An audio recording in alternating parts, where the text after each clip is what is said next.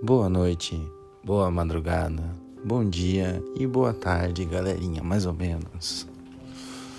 Gente, deixa eu já começar fazendo um desabafo, que eu já tô ficando um pouco cansado de viver fatos históricos. Eu li agora mesmo uma reportagem sobre um, dois casos de peste bubônica na fronteira da Rússia com a Mongólia e já deu uma treta lá de fechar a fronteira. É tudo que a gente precisa, né? É mais uma praga, né? Mais uma peste negra na humanidade.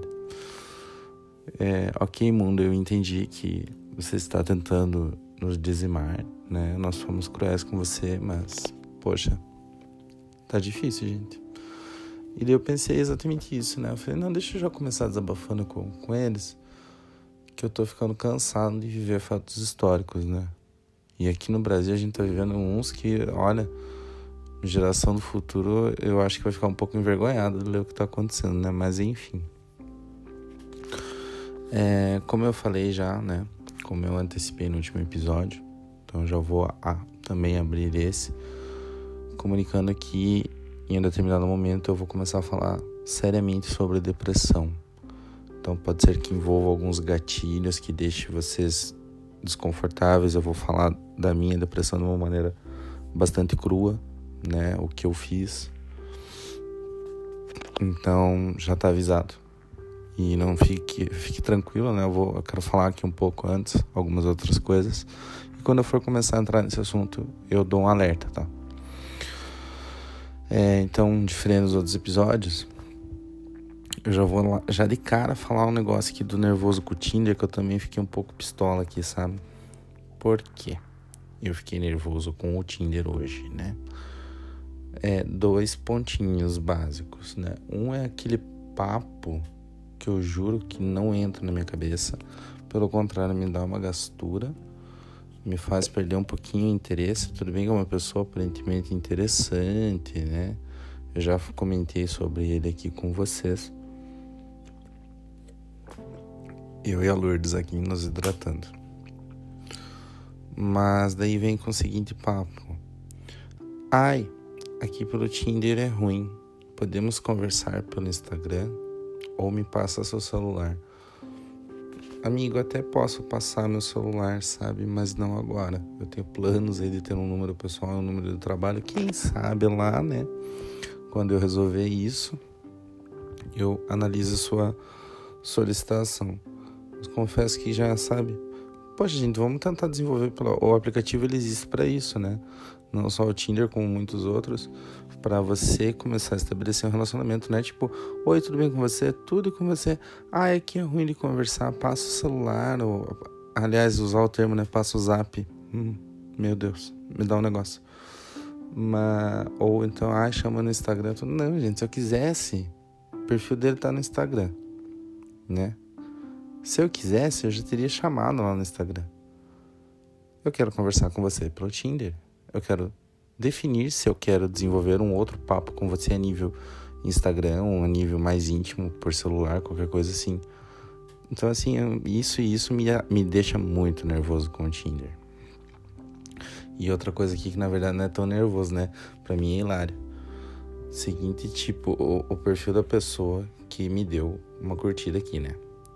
Sem foto nenhuma, apenas uma imagem preta e daí escrito o nome do perfil é o seguinte: hétero curioso, tá? Tá uma distância bem curta de mim e dele se descreve como alguém a fim de trocar uns nudes e um sex talk por Snap. Sem foto do rosto, só brincar um pouco, amigo. Deixa eu te informar uma coisa. Eu acho que a sua heterossexualidade tá um pouco questionável aí, tá? É eu não entendo. Para mim também é outra coisa, é outro mistério da humanidade sem resposta. Essas pessoas que se definem como hétero curioso. Hoje nós temos uma diversidade, né, sexual muito grande. Existem, eu não sei se é correto eu falar nichos, mas é que para mim é o termo mais é o que veio na cabeça. Então nós temos nichos, temos grupos de pessoas não binárias, de pessoas transexuais, de pessoas assexuais pessoas demissexuais. Tem uma variedade tão grande, eu garanto que você se encaixa em algum desses sem ter que dizer que você é hétero curioso, porque me desculpa, a partir do momento que você tem interesse em ver um homem pelado com, é, com um olhar com um cunho, conotação sexual, e eu acho que você é no mínimo bissexual, amigo. Então assim, e eu, eu fico mais indignado ainda que eu tenho conheço homossexuais que sentem atração por esses denominados héteros curiosos, gente século 21, ano 2020, tudo bem que a gente não sabe se vai continuar vivo até o final do ano. Mas, né, vamos, vamos evoluir, vamos sair dessa, né? Que coisa mais. Eu não sei, acho que isso é até uma maneira de fomentar o preconceito com relação à homossexualidade, tá? É, então. Tô, claro, minha opinião é pessoal, né? Mas, poxa, e no mais, né? Algumas pessoas aqui aguardando algum retorno. Eu não respondi mais ninguém desde aquele último dia que eu falei para vocês. Continuo achando que foi talvez um erro. Eu ter mandado mensagem para algumas pessoas. Tem uma pessoa aqui que eu vou dar match nesse instante. Que se ela escuta, ele, né, no caso, escuta o podcast, ele vai saber que é dele que eu tô falando. Pronto, Matheus, você não preciso nem analisar o perfil, né? Ok, a outra pessoa que conversou comigo lá no ano de 2000 e eu comecei a trabalhar no escritório em 2009, então foi lá em 2010 que eu conversei com esse rapaz aqui. E ele é é um tipo de pessoa que não dá para para mim não dá, porque é, é aquelas pessoas assim, sabe, que vão conversar com você e daí elas se preocupam em falar o quanto elas são especiais, o quanto elas já conquistaram na vida, o quanto o mundo não pode girar se não tiver a existência dela. E esse tipo de pessoa, eu lembro que eu assisti a entrevista, eu nunca lembro o nome dele, mas eu acho que é Mário Sérgio, Mário Mário Cortelau, alguma coisa assim. Eu acho que não é um filósofo contemporâneo. Então não vou me aprofundar muito porque realmente eu não me não fiz um estudo prévio para falar isso, mas eu lembro que eu vi uma entrevista dele pro Danilo Gentili, que ele fala algo mais ou menos no sentido de que nós somos um, um, um nada, né? Um grão de areia no universo, com milhões de universos, com milhões de planetas, bilhões de pessoas neste planeta que estamos. E a pessoa, ela se sente especial, né? Ela se sente superior ao outro por qualquer razão que seja, por dinheiro, por inteligência, por beleza. É, isso para mim, na verdade, eu concordo com, com o que ele falou naquela entrevista. Isso mostra para mim a pequenez da pessoa, sabe? E daí para mim não dá. Desculpa, não consigo, sabe? É, acaba ali no primeiro encontro. E se eu não tiver pistola demais com a minha vida no momento e encerrar já no melhor, começa a falar, ai, porque eu sou foda. Tipo, ai, obrigado, amigo, boa noite, tchau, eu pago a conta, tá? Pra você não deixar de ser tão especial assim. E. Gente, tem um rapaz ruivo aqui que me curtiu. Acho que eu nunca fiquei com, com, com um menino ruivo. E ele é bonito, olha. Pra variar a Raul se desvirtuando, né? Do assunto. Mas esse foi o nosso nervoso com o Tinder do dia, né? Uh, minha galeria tá um pouco bagunçada. Agora tem até uma foto muito engraçada aqui de um bebê com o rosto do Nicolas Cage. para vocês verem o nível de coisas aleatórias. Mas o que eu quero puxar aqui, eu tirei um print de um story que foi postado no Instagram pela Amanda, que vocês tanto escutam falar. Ele diz o seguinte: a pandemia existe, mesmo que você não esteja doente. O racismo existe, mesmo que você não se considere racista. O privilégio branco existe, mesmo que você não o perceba. A violência policial existe, mesmo se você conhece um policial gente boa. Seu mundo não é o mundo, nem tudo é sobre você. É, eu tirei print justamente para eu falar em algum episódio aqui e eu lembrei dele hoje. É, porque ele vai vir bem a calhar com o que eu quero dizer sobre a minha depressão daqui a pouco.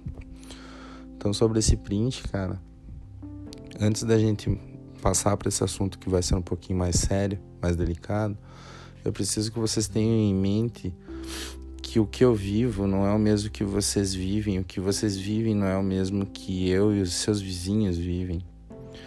Muitas vezes dentro da própria família a vida da sua mãe não é igual à sua e vice-versa. O seu mundo é como que é que é a frase? Seu mundo não é o mundo, nem tudo é sobre você. A maneira como você sente o mundo, como você vive a vida, como você interpreta a vida, é totalmente sua. A gente fala muito sobre isso aqui, né? Sobre individualização de conceitos, experiências. E mas isso não significa que essa individualização do que eu, do, dos meus conceitos, né, é, se aplica a todos. Tudo bem que a gente tem descoberto aqui que não estamos sozinhos no mundo, sempre tem alguém que pensa da mesma maneira que nós, que vive da mesma maneira que nós, que viveu uma experiência assim como nós. E eu tenho descoberto muito isso com vocês e me felicita. Mas o que eu estou tentando falar é algo que vai além dessa percepção de experiências iguais. É a questão de que é aquela, vamos falar o português bem claro, né? É, o mundo não gira em torno do nosso umbigo por mais redonda que minha barriga esteja nesse momento de, de quarentena, né? É, ela não é um planeta e o, plan, e o planeta Terra não gira em torno do meu umbigo, não gira em torno de mim. E a gente não tá numa competição também. Vocês vão entender daqui a pouco porque eu tô falando isso, né? Porque eu acho muito triste quando você fala, né? Ai, porque eu tô com dor de dente, por exemplo. Totalmente aleatório aqui, tô com dor de dente. A pessoa vem e diz, ai não, mas o meu ouvido tá doendo demais né? Ou então a pessoa vem e diz: Ah, é, você tá reclamando porque tem dor de dente, mas a Mariazinha ela acabou de fazer uma operação para remover o seio porque ela tava com câncer de mama. Gente, eu não tô querendo dizer que um câncer é menos importante que dor de dente ou com dor de dente. Não, eu tô querendo dizer que a gente não vive numa competição. Que a dor do outro importa que nós temos entender que que entender que temos sim uma certa responsabilidade sobre a dor do outro e a nossa responsabilidade diz respeito a entender que a gente não vai saber como é que ele está sentindo aquela dor. Que a gente tem a responsabilidade de ouvir, né? Aliás, isso eu acho que é um ato de empatia, né? Você não precisa sentir a dor do outro. O simples fato de você saber que você não tem a capacidade de sentir o que ele está sentindo é ser empático. Então, assim, eu, eu fico muito triste quando eu vejo isso, assim, sabe? Eu passei por isso na minha depressão. Bom, então vamos fazer o seguinte, galera. Partir desse momento, a conversa vai ficar bem séria, bem talvez pesada. Eu vou falar sobre a, essa doença que eu tenho, né? Que desde o primeiro episódio eu venho falando com vocês, a questão de aceitar, né? Então eu vou falar sobre depressão a partir desse momento eu vou falar da minha experiência lá em 2007, depois a repetição em 2018. Vou falar de coisas que eu fiz de maneira crua, porque eu preciso que vocês entendam a dimensão dessa doença. Vou falar é, de uma maneira um pouco agressiva em alguns pontos, porque já é uma coisa que está muito saturada dentro de mim. E é um assunto que eu imagino que gere gatilhos para pessoas, principalmente nesse momento de quarentena. Talvez eu não devesse estar falando, mas talvez sim eu deva falar, porque vocês vão perceber, quem continuar ouvindo a partir daqui, vai perceber que é um ponto muito crucial. Caso, para tentar, né, é, é, é, meu papel, eu entendo que é meu papel eu alertar com relação ao assunto que eu vou tratar, a possibilidade de gerar gatilhos mas também caso você queira ouvir, talvez dar um pause agora, ouvir um outro momento que você esteja mais tranquilo, tranquila, eu vou buscar tratar da depressão também com o sentido de fazer um alerta para as demais pessoas com relação ao que é ter depressão e com relação a coisas que são ditas, atitudes que são tomadas com uma pessoa com depressão que talvez você pense que está ajudando, mas na verdade está fodendo a porra toda. Então, talvez seja uma experiência válida ouvir, então, mas assim, não precisa ser agora. Se você não está se sentindo bem, se você acha que sim, ouvir isso agora vai te despertar algum gatilho, por favor, pare aqui. Nosso episódio se encerra aqui para você. É... Apenas vou deixar então o pedido que você se hidrate, né? E não fale mal da sogra e elogie a comida da sua mãe. O episódio acaba aqui para você nesse momento. Mas caso você queira ouvir em outro momento do seu dia, da sua vida, que você esteja mais tranquilo a partir desse momento, eu acho que vai ser uma conversa bacana entre nós, tá? E de qualquer maneira, estarei aberto para ouvir sugestões e principalmente críticas pelo que eu falar. Estou aberto ao diálogo, eu preciso do diálogo. O nosso podcast ele se constrói pelas pilhas de caquinhos que nós somos e nos unimos para criar esse podcast. Então, se tiverem críticas, estejam igualmente à vontade da maneira como vocês se sentem para me elogiar, como foi no episódio passado. Então, para quem para por aqui, muito obrigado. Um beijão, boa noite, boa madrugada, bom dia, boa tarde. Para quem continua, conversa bem séria agora, galera. Eu tenho depressão desde os meus 17 anos. Lá em 2007, então eu era, eu vivia o seguinte momento na minha vida, né? 17 anos, tinha acabado de emagrecer 30 quilos, então até os meus. O começo, eu faço aniversário em março, então até janeiro de 2007 eu cheguei a pesar 110 quilos, né? E, e aquilo que eu já falei, eu sofri muito bullying. Eu passei por muitas coisas desde criancinha, tá? É, eu passei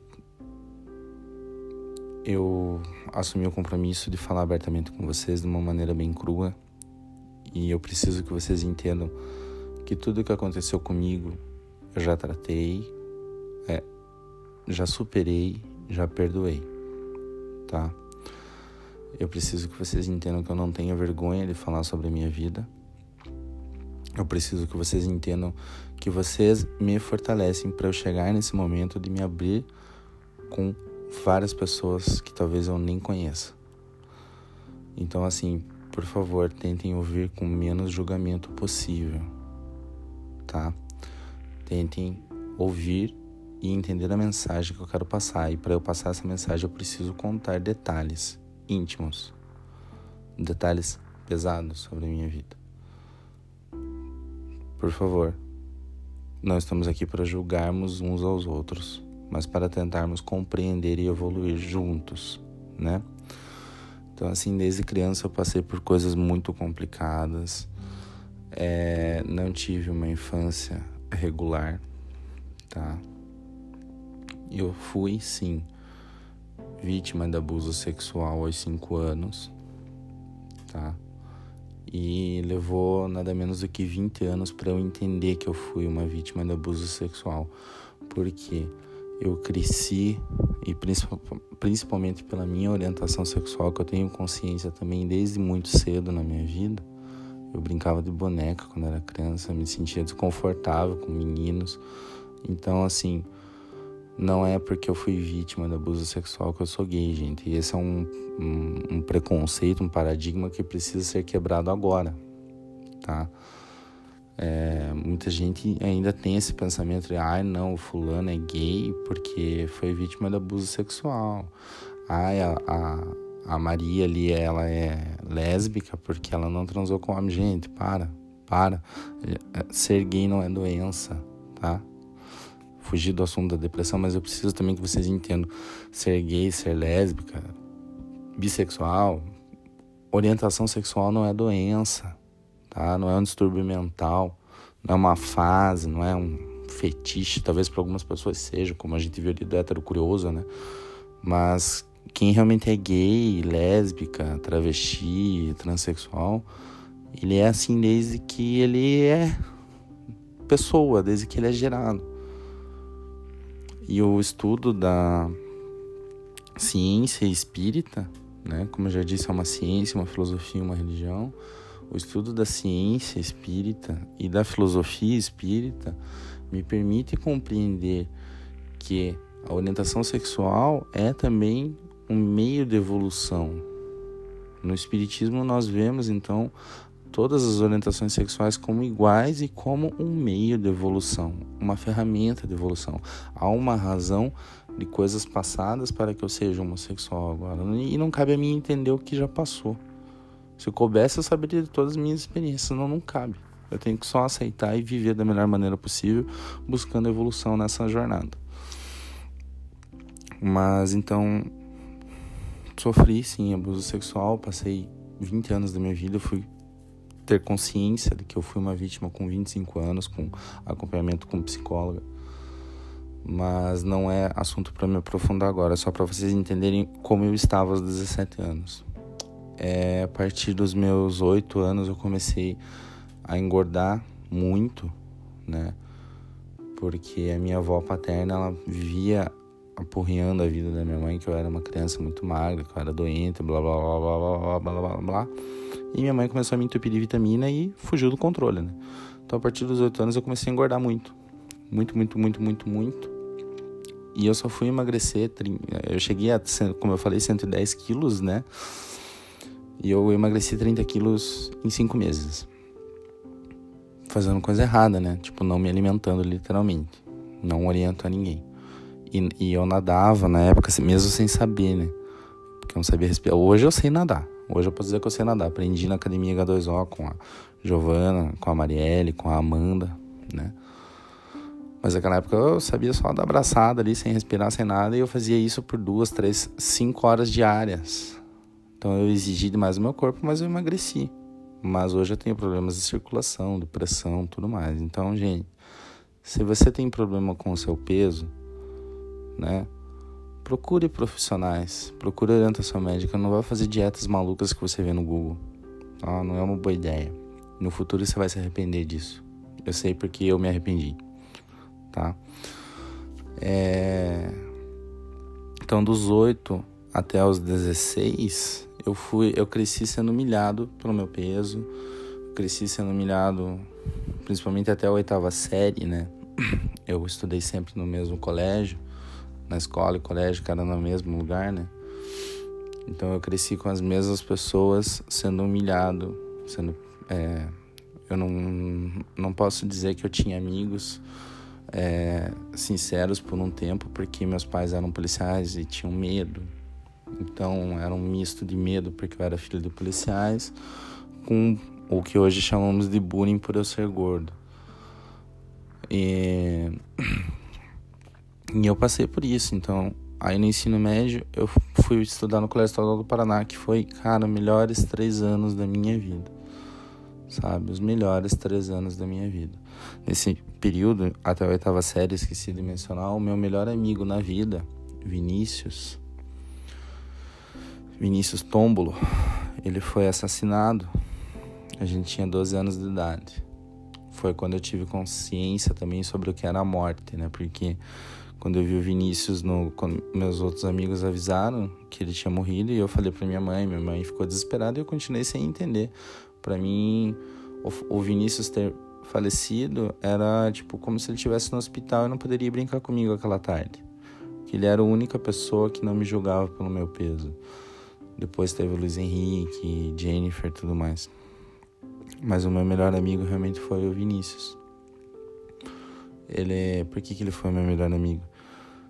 Porque ele para ele não importava quem eu era fisicamente, financeiramente, em questão de inteligência, nada. O Vinícius ele viu quem eu era e ele teve amor de amigo por quem eu era e foi recíproco. E aos 12 anos ele foi assassinado por um motorista alcoolizado. Desculpa, gente. E então eu tive essa experiência também, né? Quando eu vi ele no caixão, ainda pedi para minha mãe acordar ele pra gente brincar e foi quando então eu aprendi o que era a morte, né? Descobrindo que a partir daquele dia o Vinícius não ia mais brincar comigo, não ia mais jogar videogame comigo. Então foram essas algumas das experiências marcantes, mais um, um relacionamento complicado com meu pai, é, com meu irmão principalmente. Meu irmão, desde muito cedo, sempre, né, teve atitudes para. Há quem diga que ele era apaixonado por mim, há quem diga que era excesso de inveja. Mas ele sempre teve atitudes muito nocivas, muito prejudiciais para mim. Já perdoei ele por absolutamente tudo o que ele me fez, por mais pesado que tenha sido. E aos 17 anos também eu era evangélico. E por ser evangélico, pelo ensinamento que eu tinha na igreja que eu frequentava, eu me sentia um erro de Deus por eu ser gay, por eu falar palavrões, por eu jogar baralho, por eu ouvir uma música do Guns N' Roses, da Avril Lavigne, da Madonna. Eu me sentia um erro de Deus, eu me culpava todos os dias, principalmente pelo fato da minha homossexualidade. E foi a época que houve a briga entre meus pais e a minha vacinira, em decorrência de uma atitude do meu irmão. Então tava realmente uma zona e adolescência, a gente já falou aqui, né, sobre ter 17 anos, pressão da família para eu decidir o que, que eu ia fazer no vestibular, o que, que seria dali para frente da minha vida. Eu não me aceitando, porque não, Deus me livre, né? Deus não vai me aceitar nunca, Deus não vai me perdoar, e por mais que eu tentasse, é, entendam uma coisa, pessoas, independente da religião que vocês seguem, se você é homossexual, a gente já falou, não é doença, tá? E não é um erro também. E não é um castigo de Deus, e Deus não vai te punir por isso, tá? Então, assim, o erro é você ficar tentando mudar quem você é porque alguém disse para você que era errado ser assim, tá? Talvez você seja punido porque Deus não pune, tá? Não existe punição na lei divina. Existe lei de ação e reação. Tudo que você faz tem uma reação igual, tá? Então, assim, é... você não vai ser punido. É, talvez você tenha uma reação de cobrança pelo fato de você ficar se culpando por algo que é natural, entendeu? o assunto não é esse, vamos voltar, né? Hoje eu pretendo não ficar me perdendo.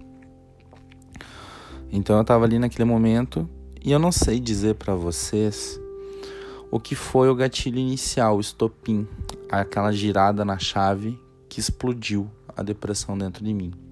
E aqui é o primeiro ponto que eu quero que vocês tenham noção, tá? É... Nem eu tinha noção no momento, então, do que eu tinha.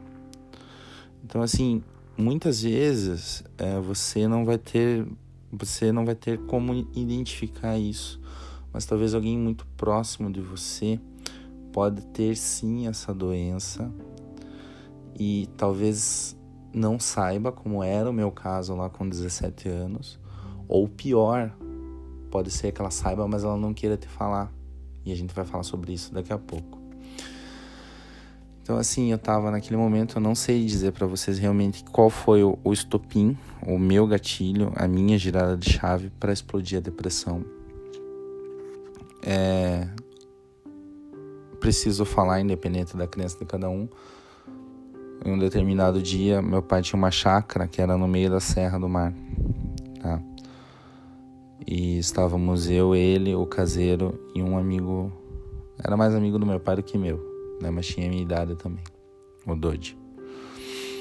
E eu acordei naquele dia ouvindo muitas vozes que diziam o seguinte: que eu era ninguém para minha família, que eu era um erro para todos, que ninguém gostava de mim, que preferiam ter a presença do Dodge do que eu, que era filho de sangue, irmão de sangue. Palavras repetindo na minha mente, ecoando na minha mente, esmagando meu coração e começou a evoluir para palavras de ordem de cara, se mate, se mate, se mate, é o melhor que você tem a fazer, é a única solução para você é se matar, se mate, se mate, se mate. Então eu subi até, era um, como era no meio da serra, então era morro, né? Silenciosamente eu saí da casa, subi até a parte que eu não sei como que chama, se é estábulo ou não, mas era onde ficavam as vacas à noite, né?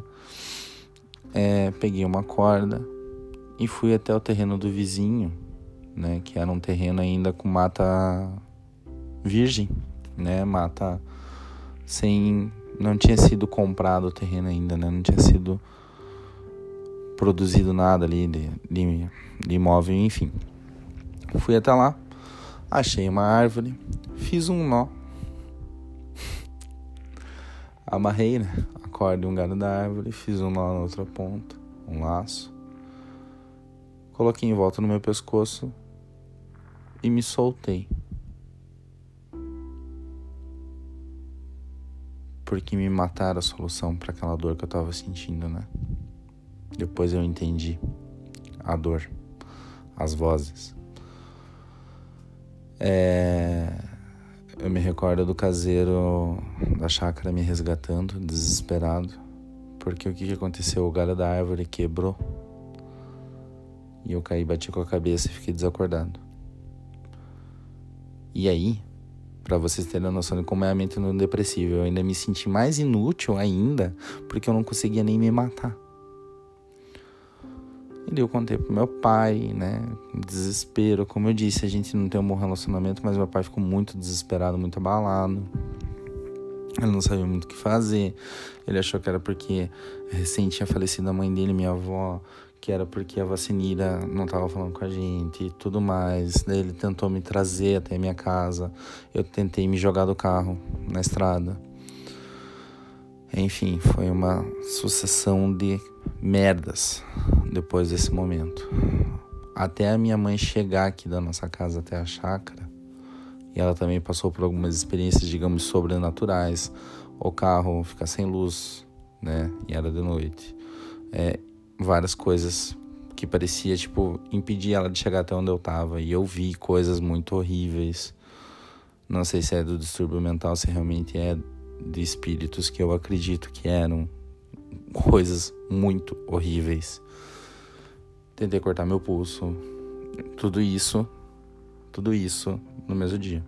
Tentei cortar meu pulso, tentei fazer um monte de coisa. Ia meu pai lá, o caseiro, todo mundo desesperado me segurando. A minha mãe chegou e daí foi um monte de coisa e tudo mais. E daí me trouxeram para São José dos Pinhais.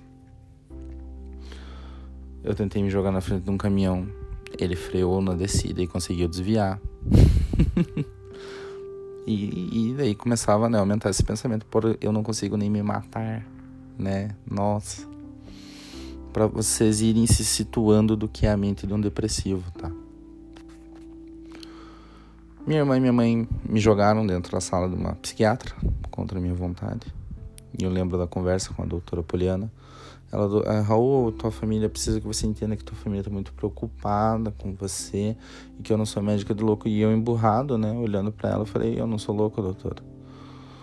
Daí lá, o que tá acontecendo? Eu falei, se eu falar, você não acredita. Daí eu comecei a falar das vozes, do que eu vi e tudo mais. E ela realmente, como psiquiatra, né, acho que talvez tenha até um juramento que ela não pode afirmar nunca que ela acredita nisso. Mas enfim, me diagnosticou com um transtorno depressivo me receitou um remédio para tomar de manhã e um remédio para tomar à noite, não lembro os nomes. Eu sei que eu passava um vegetal o dia inteiro. Depois de um tempo eu retomei a, a ida ao colégio, as pessoas não sabiam, né? Eu optei por não divulgar a mais ninguém além da minha família. Então eu ia como um vegetal, ninguém entendia nada, mas enfim, fui, consegui concluir o terceiro ano. Mas eu não tinha sentido na vida. E agora vocês vão entender por que, que eu falo que a Ana Beatriz, minha sobrinha, salvou minha vida. Porque naquela época ela tinha um ano, né? Nem isso talvez. E eu lembro que tudo piorou para mim, a minha vontade de morrer aumentou. Um dia que eu fui na casa da minha irmã com a minha mãe, e Ana Beatriz, crianças dizem que tem uma percepção mediúnica mais ampliada, né, que adultos. Quando a Ana Beatriz me viu, ela saiu correndo, chorando, como se tivesse visto o demônio na frente dela. E aí, naquele momento eu falei: bom, se a minha sobrinha não quer saber de mim, para mim não tem mais sentido ficar aqui. Quero morrer. Quero morrer, quero morrer. É, e, e, coloquei aquilo na cabeça e daí foi isso foi um pouco antes da psiquiatra tá comi bola na linha do tempo aqui eu fui psiquiatra remédio colégio tudo e um dia eu novamente fui com a minha mãe na casa da minha irmã. Falei, não vou descer, né? Porque, tipo, eu não queria ter a mesma experiência com a Aninha. Só que aconteceu o contrário. Naquele dia, quando a Ana Beatriz me viu, ela abriu os bracinhos e veio correndo até mim falando tio Raulzinho. E é assim que ela me chama até hoje, com quase 14 anos completados. E foi naquele momento, foi aquele tio Raulzinho que foi a corda que me tirou do fundo do poço naquele momento. Foi aquela menininha com um ano de idade que salvou a minha vida. Porque ali eu senti vontade de continuar vivo por ela.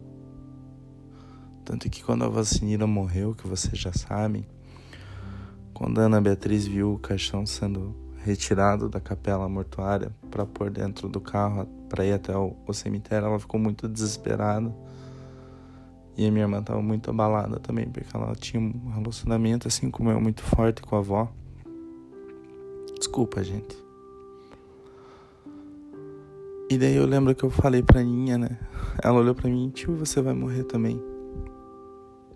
E eu falei, não, o tio vai viver até os 200 anos. Ana Beatriz, se algum dia você assistir, é, ouvir isso, eu sei que eu já falei para você uma vez. Desculpa ter prometido para você. O tio não vai viver até os 200 anos. Mas até que o meu tempo aqui acabe. Desculpa mesmo, gente. Até que o meu tempo aqui acabe, Ana Beatriz. Eu vou estar com você. E ninguém Ninguém vai machucar você de novo. Deixa eu abrir um parênteses, tá? Por que, que eu tô emocionada? Ana Beatriz hoje, já faz um ano, ela tem depressão. E ela teve ideação suicida. E ela foi muito humilhada no colégio. Ela sofreu muito. Ela tá sofrendo muito com essa quarentena. E eu não posso estar lá para dar um abraço nela. Talvez agora faça sentido porque que eu me revolto tanto com as pessoas que foram à quarentena. Desculpa mesmo, galera. Eu não queria me perder, mas acabei me perdendo, tá? Ah, vou. Sim, lembrei. Ana Beatriz me salvou. E dali eu comecei a ter, então. Entrei num processo de recuperação, né? E chegou um momento, acabou o ensino médio, né? Eu saí da igreja que eu ia, fui, comecei o processo de aceitação do eu homossexual. Em 2008 já veio a faculdade. Achei que estava curado. Né? Pensei, ai ah, não, tô curado da depressão, graças a Deus, né? Só que assim, gente, é, hoje eu sei que talvez a depressão seja uma doença que não tenha cura, ou que pelo menos vai te acompanhar por muito tempo da sua vida, tá? É, eu sei que tem uma, pelo menos uma pessoa que está ouvindo aqui que ela tá com dúvida sobre estar depressão, com depressão ou não. Meu amor, desculpa, eu não posso te diagnosticar, como eu falei para você. Eu desejo que seja apenas um esgotamento emocional em razão de tudo que está acontecendo. Porque depressão é um negócio muito foda, mas vá o quanto antes.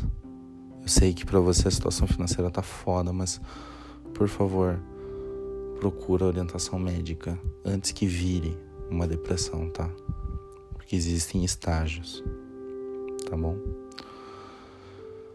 É... Então, passei, né?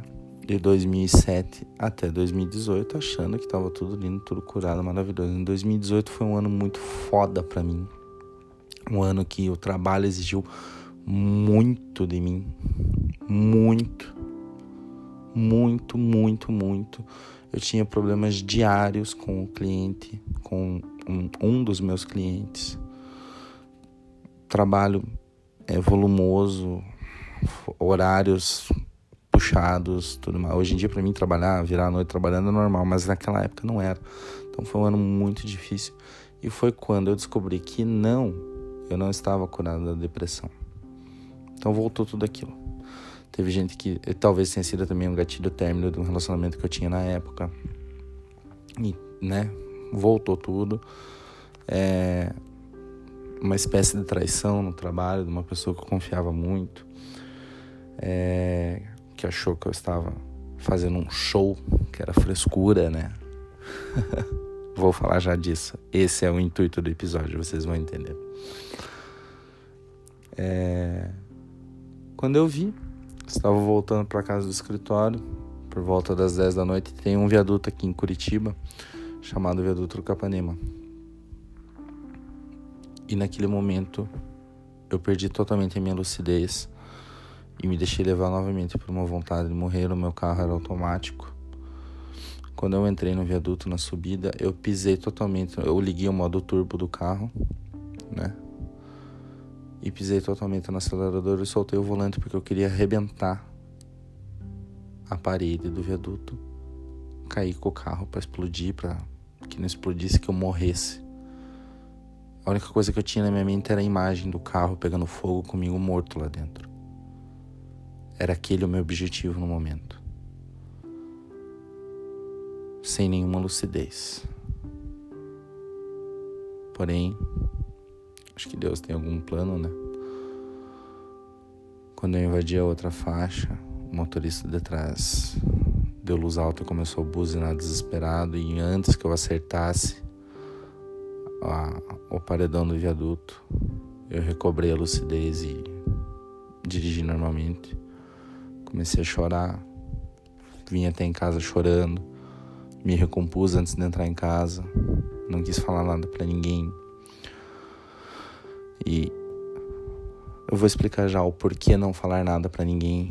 É porque sempre vem aquele, aquele, esse julgamento de que é frescura, de que tem alguém com câncer e você aí reclamando da depressão, você tem que pensar positivo. Então, assim, de tanta gente ouvir isso, a gente prefere não falar que tem depressão, sabe? Porque daí na nossa mente a gente se sente ainda mais culpado. É, o episódio de hoje vai ser longo, tá?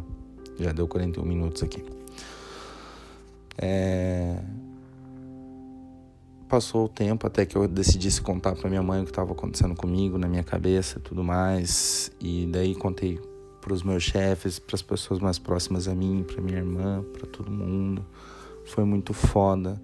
Tentei novamente me matar tomando medicamento, mas acabou que o medicamento foi substituído por melatonina e eu simplesmente dormi 12 horas e acordei pensando que eu estava morto, né? Não parar em algum lugar e no fim estava vivo ainda. E. É foda, cara. E enfim, voltei novamente para aquele processo processi, é, depressivo de não querer viver, de não querer mais nada. Em janeiro eu conheci o meu ex-noivo, né? E eu ouvi muito dele, e isso para mim é parte de um relacionamento abusivo, né? Ele dizia que ele não era cura de ninguém, que ninguém era minha cura. Talvez tenha sido positivo, porque isso me incentivou a querer melhorar, né? E eu tomei tanto antidepressivo nesse período, é, Rivotril, clonazepam, doses extremamente elevadas, ou Pidem depois, porque eu tava ficando viciado em Rivotril que isso afetou meu corpo, né? Fisicamente. Quem conhece, ou uma pesquisa rápida aí, vocês vão saber do que, que eu tô falando. E foi complicado meu relacionamento no começo, tudo mais, depois virou uma zona, tudo. Mas, diferentemente, né, de 2018, quando eu decidi terminar meu noivado, em outubro do ano passado, automaticamente eu decidi seguir a risca aquele conselho da dona Sinira de gostar de mim primeiro. Fui pra academia, comecei a malhar, Voltei a correr, a cuidar de mim, que eu tava gordo novamente. Foi o momento que a Amanda e a Marielle entraram na minha vida meio que contra a vontade, talvez, mas eu agarrei elas e trouxe para minha vida, principalmente a Amanda, porque a gente simplesmente se olhou num dia e falou: Eu começo a nadar se você nadar também. E passou umas semanas a gente tava nadando juntos, estamos nadando juntos. Quando isso passar, a gente vai nadar muito para emagrecer juntos. E tinha dias que eu não conseguia ir malhar no horário, mas eu ligava, mandava uma mensagem para Amanda e falava: é, Espera, porque a gente mora perto, né? Falava: Espera eu chegar aí na academia, que eu vou pegar você e te levo, tá? Não vou treinar hoje, mas eu levo você para casa. E aqui entra aquilo que eu falei: pequenas ações geram grandes resultados, né? Porque eu não sabia que a Amanda passava exatamente pelas mesmas coisas que eu lutava as mesmas lutas que eu. E que eu dizer para ela, é, não vou treinar hoje, mas eu vou passar a te pegar, poupava ela de ter uma crise de pânico no ônibus indo para casa. Hoje eu sei disso. Eu soube disso quando um dia eu conheci a Ana Tavares, né? Eu já tinha visto ela algumas vezes, mas eu fui levar a Amanda em casa e a Ana me abraçou e me agradeceu. E eu meio sem reação perguntei por quê. tipo, tá, deu nada, mas por quê? E ela falou pelo bem que você tá fazendo pela minha filha. Sem saber. Às vezes a gente pode fazer bem para as pessoas. E eu acho que o maior bem que você pode fazer para uma pessoa com depressão é só ouvir ela e não julgar ela.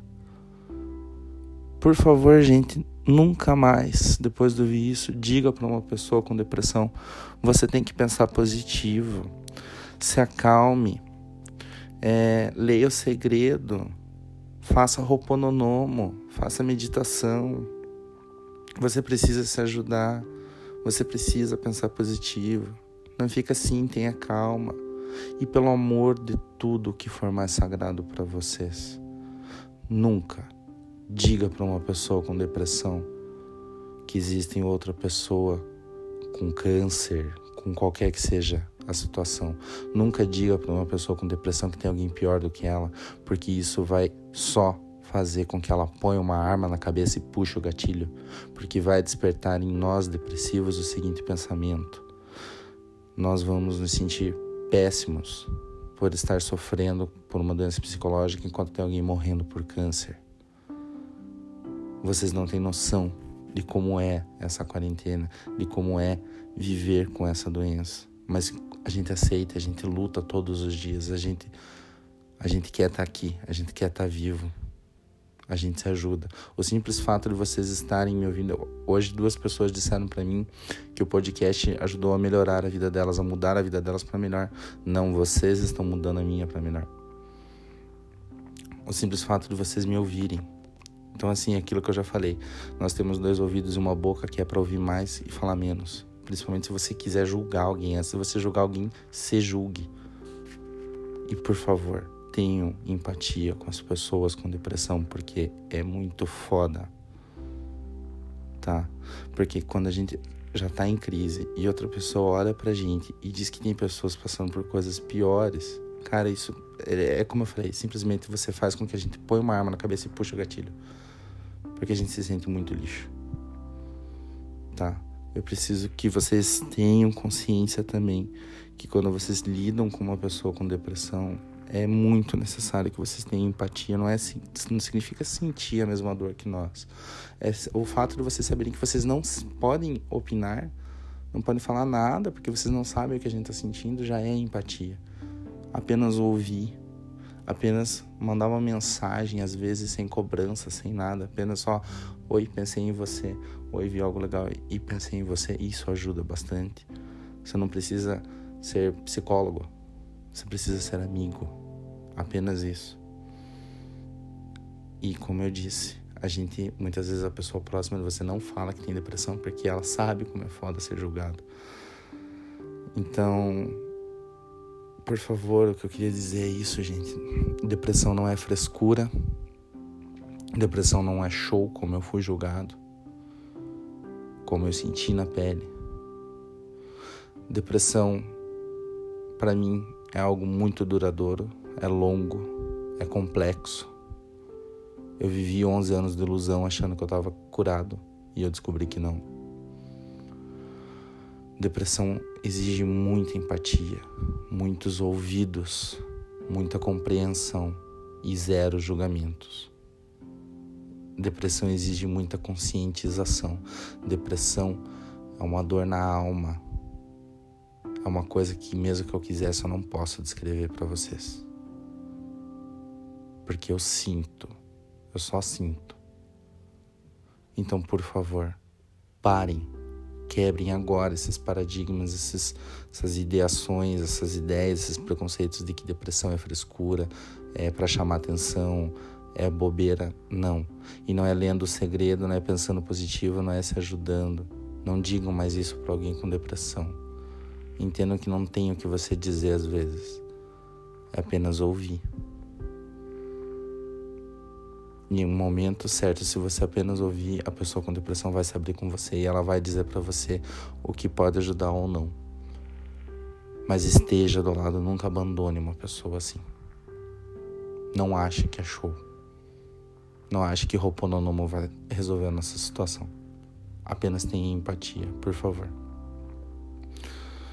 E aproveitando isso, a Amanda pediu então para ela fazer um agradecimento muito especial. Ela quer agradecer, então vamos abrir aqui um agradecimento, um agradeça com o Raul, né? A Amanda, ela gostaria de agradecer a mãe dela novamente, a Letícia, a avó dela e a mim. Eu não queria falar de mim aqui, mas vou ler integralmente o que ela mandou. Então ela agradece essas pessoas por realmente darem o suporte necessário quando ela mais precisou, que foi nas mais recentes crises de pânico. E onde nessa luta, alguns anos contra a depressão, a ansiedade e pensamentos suicidas, foi uma das piores coisas que ela já passou. E nós fomos então o suporte para ela.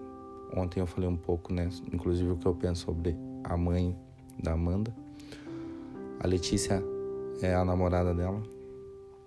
É uma garota também de fibra, que tem as suas lutas diárias, mas que tá ali com a Amanda. Eu admiro muito a relação das duas. E eu, vocês têm a opinião de vocês sobre mim. Então eu sei que realmente a Amanda, ela tá muito parada. Ela, não por mim, né? Eu não sou especial, como eu já falei, mas o simples fato da mãe, a avó da Amanda, eu vi uma vez só mas imagino que seja também uma pessoa de muita fibra, do contrário, ela não estaria aqui nesse agradecimento. E. Amanda, tô aqui com você. Sempre estarei, tá? Na piscina ou fora dela. Principalmente para te ouvir. É, e não só para Amanda, para todos vocês, quando precisarem de ouvidos, estou aqui. Bom, pessoal, 52 minutos. Basicamente era isso que eu queria falar sobre a depressão. Quem ouviu até aqui eu agradeço de todo o meu coração e agradeço mais ainda se o que você ouviu puder te influenciar a ser um pouco melhor, a mudar talvez alguns pensamentos que você tinha, algumas atitudes que você tinha e agir de maneira diferente. Portanto, por hoje é só, pessoal. Sem brincadeiras. Apenas peço que se hidratem, se alimentem bem, se cuidem. Cuidem principalmente dos seus pensamentos nesse período de quarentena. Cuidem de quem vocês realmente amam. Durmam bem de maneira regular, porque insônia eu esqueci de falar ali antes, mas a insônia foi onde começou tudo 2018. Por isso esse podcast começou porque eu tava com medo. Foi uma mistura do medo com a ideia besta e eu dou graças a Deus por ter vocês aqui comigo. Então, durmam. Cuidem de vocês. Cuidem de quem vocês amam. Por favor. Um beijão, um abraço bem forte, demorado e quentinho. Boa noite boa madrugada, bom dia e boa tarde. Mais uma vez, muito obrigado pelo dia de hoje.